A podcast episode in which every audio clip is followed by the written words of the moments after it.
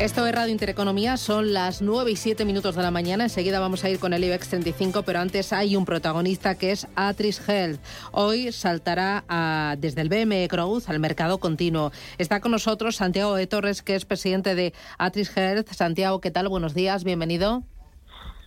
Muchas gracias, buenos días. ¿Nerviosos? No, no, no, no. porque es un proceso que ya llevamos preparando tiempo. Llevamos cinco años y medio cotizando en el BM Growth y era como un paso natural, ¿no? Que estábamos ya pues organizando, pues, preparando y creo que irá bien.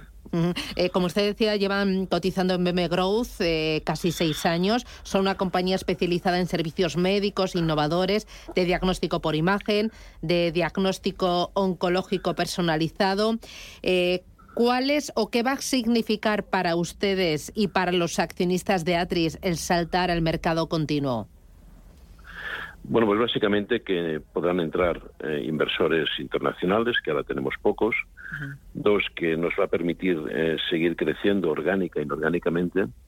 Nosotros salimos a cotizar en el 16 con una acción a 1,48. Cerró el viernes a 10,10 una rentabilidad del 600%, y teníamos un market cap de 16 millones, hoy lo tenemos de 620 millones. Hemos incorporado 14 empresas, además, en este recorrido, y estamos en siete países. Nuestra idea es seguir creciendo y seguir creando una empresa global de, de salud y tecnología que permita mejorar la salud de la sociedad mediante el uso de las nuevas tecnologías que todos conocemos cada vez más. Eh, para vosotros eh, y para ustedes es muy importante la expansión internacional, ¿no? Y de ahí esas ampliaciones de capital y ahora también esa visibilidad que quieren tener y que van a tener saltando al mercado continuo. Correcto. Sí, estamos, empezamos en España, ahora estamos en España, muy posicionados también en Portugal, en Suiza, en Basilea, donde se encuentra la capital de la industria farmacéutica europea, y estamos muy, muy posicionados en Chile, en Colombia, en Brasil y en Perú. Y el objetivo es seguir creciendo en otros países, en Europa, en América Latina, para que sea una empresa de, de, tamaño y que sea global. Cuando salimos hace cinco años y medio, éramos 40 profesionales. Hoy somos más de 2.200. Una empresa grande, ha crecido mucho. Somos una empresa referente en telediagnóstico en lengua española, es decir, en informar a través de la nube imágenes médicas como resonancias, mamografías, somos líderes mundiales, no hay nadie que se nos acerque. Hacemos 6 millones de pruebas al año, 16.000 al día. O sea que en estos momentos tenemos una cuota de mercado para nosotros enorme. Así que están dispuestos para jugar ligas mayores. Bueno, esta que empieza hoy ya es una buena liga, el continuo, y seguiremos creciendo. El objetivo es seguir creciendo orgánica y orgánicamente mediante equity y deuda, manteniendo unos covenants razonables que nos permita tener una ortodoxia financiera, ¿no? Para no poner en riesgo nunca la compañía. Mm, ¿Con quiénes se miden ustedes a nivel internacional? Bueno, hay muchas compañías en Estados Unidos, ¿no? Que hacen cosas parecidas a la nuestra, ¿no? Hay una que se llama Teladoc, eh, hay varias, ¿no? Pero, pero le diré una cosa, eh, eh, una empresa que sabe conjugar bien lo que son servicios de salud y médicos con las tecnologías que están apareciendo, inteligencia artificial, big data, blockchain, algoritmos, eh, business intelligence, tampoco hay tantas, ¿no? Nosotros pensamos que el futuro es este, el futuro es diagnosticar con mucha precisión, con mucha precisión hasta el máximo, eh, la máxima especificidad posible, ¿no? Si uno tiene un cáncer, uno quiere saber, mi cáncer, cuántos apellidos tiene, ¿no? A nivel genético, molecular. Y ahí estamos nosotros. Queremos ser una una empresa de referencia en el mundo, sin lugar a dudas, sobre estos temas. Eh, ya no son, ¿no? Son líderes mundiales en telemedicina. Eh, y también referentes. En lengua eh, española. Sí, sí. Y, referentes en radioterapia. También hacemos, hemos introducido unos equipos de radioterapia que permiten que en lugar de radiar 30 o 40 sesiones por paciente, radiamos de una a cinco solo porque disparan solo sobre el cáncer o la metástasis de forma específica y no queman tejido sano. Hemos instalado nueve ya y vamos a seguir creciendo, claro. Eh, ¿Cómo está ahora mismo el accionariado de la compañía? Bueno, tenemos un accionariado bastante equilibrado. Tenemos un 37 y algo por ciento en free flow. Eh, tenemos dos fondos, eh, Inverred y MCH, que juntos tienen casi un 10. Eh, tenemos a la Mutua Madrileña, a Cácer, que juntos deben hacer otro 10. Tenemos dos family office importantes, Sonchena y Mayoral, que deben tener entre los dos un 13. El management también tenemos un 12.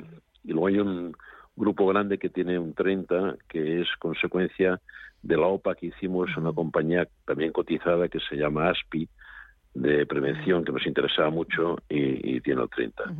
El futuro, bueno, nosotros tenemos más de 3.000 accionistas pequeños, por eso es una compañía que tiene mucha liquidez en el BM Grove.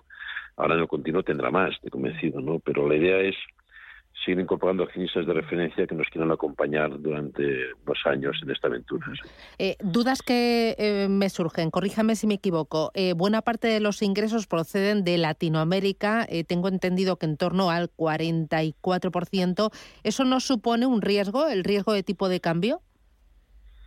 No, ahora es el 25 solo ya, ah, después de la OPA que hicimos. El 25 es Latinoamérica, pero también tenemos en, en Suiza. En Suiza tenemos dos centros en Basilea y Suiza es un país triple A, que en el sentido de cara a riesgo país lo tenemos bastante equilibrado, ¿no? Y en Portugal tenemos mucho también, ¿no? América Latina tuvo un momento álgido porque hicimos una operación grande incorporando un grupo con mucha presencia regional, pero luego hemos ido incorporando compañías europeas y ahora el balance está 25-75. Y luego me dicen que buena parte de la financiación del grupo eh, está vinculada a tipos de interés variables. ¿Esto no es un riesgo en un contexto de subida de tipos de interés? Bueno, nosotros la financiación la hemos, hemos hecho una refinanciación hace un mes y medio de toda, teníamos un programa de bonos de renta fija, teníamos una deuda bancaria, hemos entrado todo y, hemos hecho una refinanciación con una gestora de fondos de pensiones canadiense en Quebec eh, con todo, a un bullet a siete años, tipo de interés en máximo 4,5, mm, posible bajada en función de los comunales que tengamos. Justamente ante lo que venía, hemos hecho toda una refinanciación estructurada fuera de España, en este caso, en, Canadá, con un tipo fijo de techo. Y una última pregunta, don Santiago. ¿España cuánto pesa en el, en el grupo? ¿España en facturación? Sí. ¿Pregunta? Sí, en facturación. En facturación. Bueno, pues yo creo que España debe pesar ahora un 60%. Mm, ¿Y, ¿Y el resto de la tarta cómo se divide?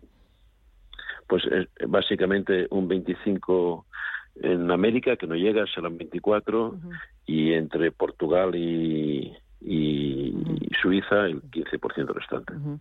Eh, es a las 12 de la mañana, ¿no? Cuando es el toque de campana. Sí, a las 12 es cuando toquemos la campana.